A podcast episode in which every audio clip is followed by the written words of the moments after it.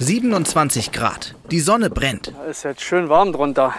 Perfekte Aussichten für einen Tag am Wasser im Berliner Westen. Aber Michael Neiße macht die Badesaison in diesem Jahr auch Sorgen. Ja, aufgrund der Pandemielage, man kann schon fast nicht mehr hören, aber es ist tatsächlich so, dass die Kinder ja nicht schwimmen lernen konnten, weil die Schwimmbäder geschlossen haben und äh, dass deswegen Familien viel auch an den freien Gewässern draußen sind, also auch nicht ins Schwimmbad gehen. Und dann, wenn man da nicht richtig schwimmen kann, äh, wird es schnell gefährlich und das werden wir uns nachher mal angucken. Ich hoffe, dass nichts passiert. Neiße und die anderen Ehrenamtlichen der Deutschen Lebensrettungsgesellschaft sind eigentlich nur am Wochenende und an Feiertagen in Schwimmbädern und an Badestellen unterwegs. Aber heute machen sie eine Ausnahme. So, ein bisschen abstoßen. Jetzt, während der heißen Tage, wollen sie ein Gefühl dafür bekommen, wie es mit den Schwimmfähigkeiten der Kinder in diesem Jahr aussieht. Es geht zu zwei beliebten Badestellen an der Havel. Station 1, die Apfelwiese in Gato.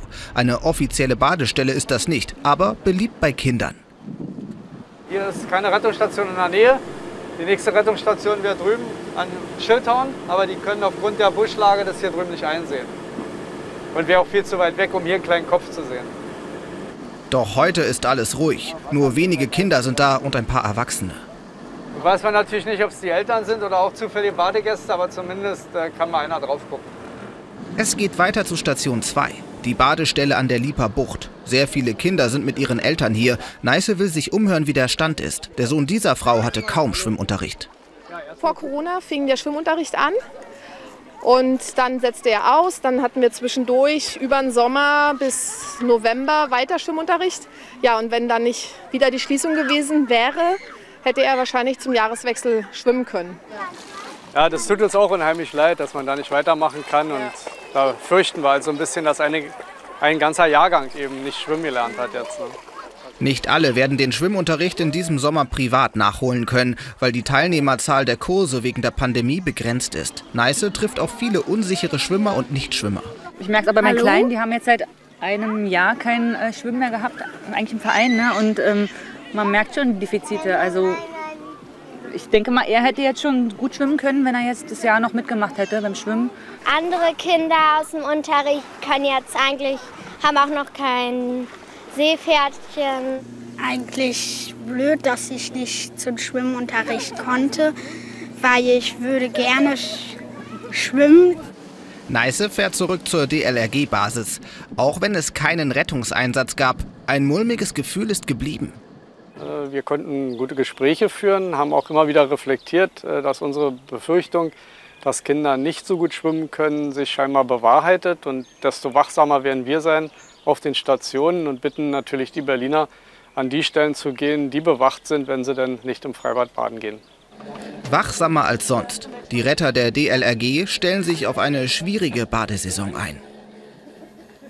Ja, und die hätten es einfacher, wenn mehr Kinder und Jugendliche gut schwimmen könnten, klar. Aber der Trend geht genau in die andere Richtung.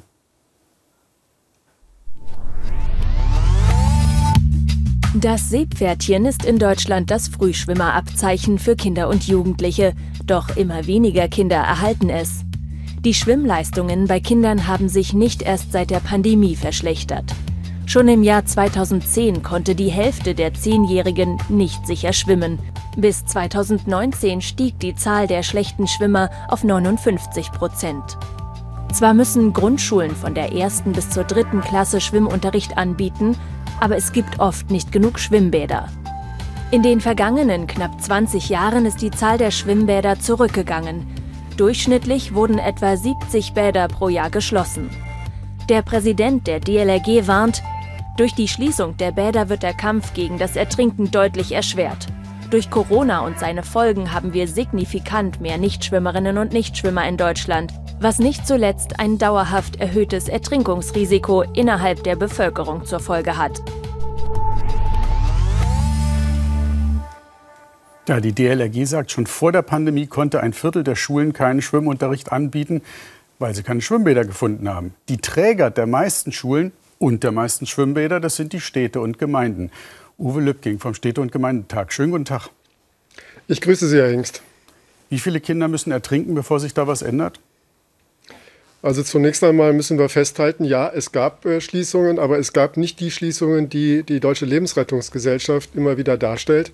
weil man muss auch sehen, es sind in den Kommunen zwar mal zwei Bäder geschlossen, aber dafür ist ein neues mit viel größerer Wasserfläche entstanden, sodass im Ergebnis die Wasserflächen auch zugenommen haben. Na ja gut, aber äh, zur Wahrheit, Herr Lübking, gehört dann aber auch, dass diese neuen Bäder dann gerne mal Spaßbäder sind, für, wo für die Schulen wenig Zeit und meist kein Platz ist.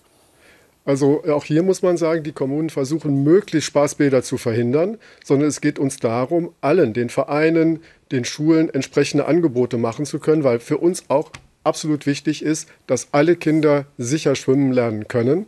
Wir müssen aber auch konstatieren, dass es an Lehrkräften fehlt. Und wir müssen auch konstatieren, dass oft von Schulen Zeiten gebucht werden in den äh, Schwimmbädern, diese dann aber nicht abgerufen werden. Also hier gibt es viele Ursachen. Wir können nur an die Kommunen appellieren, die äh, Bäder weiter zu betreiben, sowohl die Hallenbäder wie die Freibäder, denn sie sind eine wichtige Daseinsvorsorge in den Kommunen. A, damit die Kinder schwimmen lernen, B, aber auch damit dann etwa in den Sommermonaten auch sichere Badestellen entstehen. Denn nichts ist in dieser Zeit ja. gefährlicher, als wenn die Menschen, die Kinder an ungesicherte Badestellen Sie sagen es. Sie sagen es. Nur ist es tatsächlich aber immer noch so, dass es Schulen gibt, die gerne würden, aber nicht können. Was muss denn passieren, damit sich das ändert?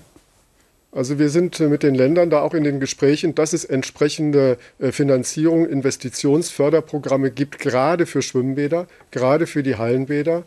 Und in diesem Jahr wäre es auch besonders wichtig, dass die Hallenbäder jetzt auch öffnen, auch im Sommer öffnen, damit möglichst viele Kurse auch nachgeholt werden können. Wenn wir jetzt natürlich warten, bis sich äh, die Länder, der Bund, äh, die Gemeinden geeinigt haben, wer dafür bezahlt, äh, dann wird in der Zwischenzeit kein Schwimmunterricht gemacht. Also was kann man denn kurzfristig tun? Es muss doch einfach mal eine Lösung geben. Man kann nicht sagen, gut, dann werden halt jetzt mal zwei Generationen nicht schwimmen lernen, bis das Geld da ist. Also das will keiner und äh, deshalb gibt es ja auch die kurzfristigen Programme. Aber richtig ist, wenn man etwas neu planen will, das dauert in Deutschland viel zu lange, äh, sodass es jetzt erstmal darum geht, den Bestand zu erhalten, äh, möglichst schnell zu öffnen. Und hier sind die Städte und Gemeinden dran. Und keiner mhm. verzichtet gerne auf sein Bad. Und wir haben ja auch dann schon entsprechende Modelle, wo Bäder vor der Schließung standen, die dann aber umgewandelt werden konnten in sogenannte Bürgerbäder, mit Unterstützung der jeweiligen Stadt und der Gemeinde, mhm. äh, weil jeder weiß, wenn ich ein Bad schließen will, löst das auch bei der Bevölkerung einen Riesenärger aus. Mhm. Herr Lübking, vielen herzlichen Dank. Ich danke Ihnen.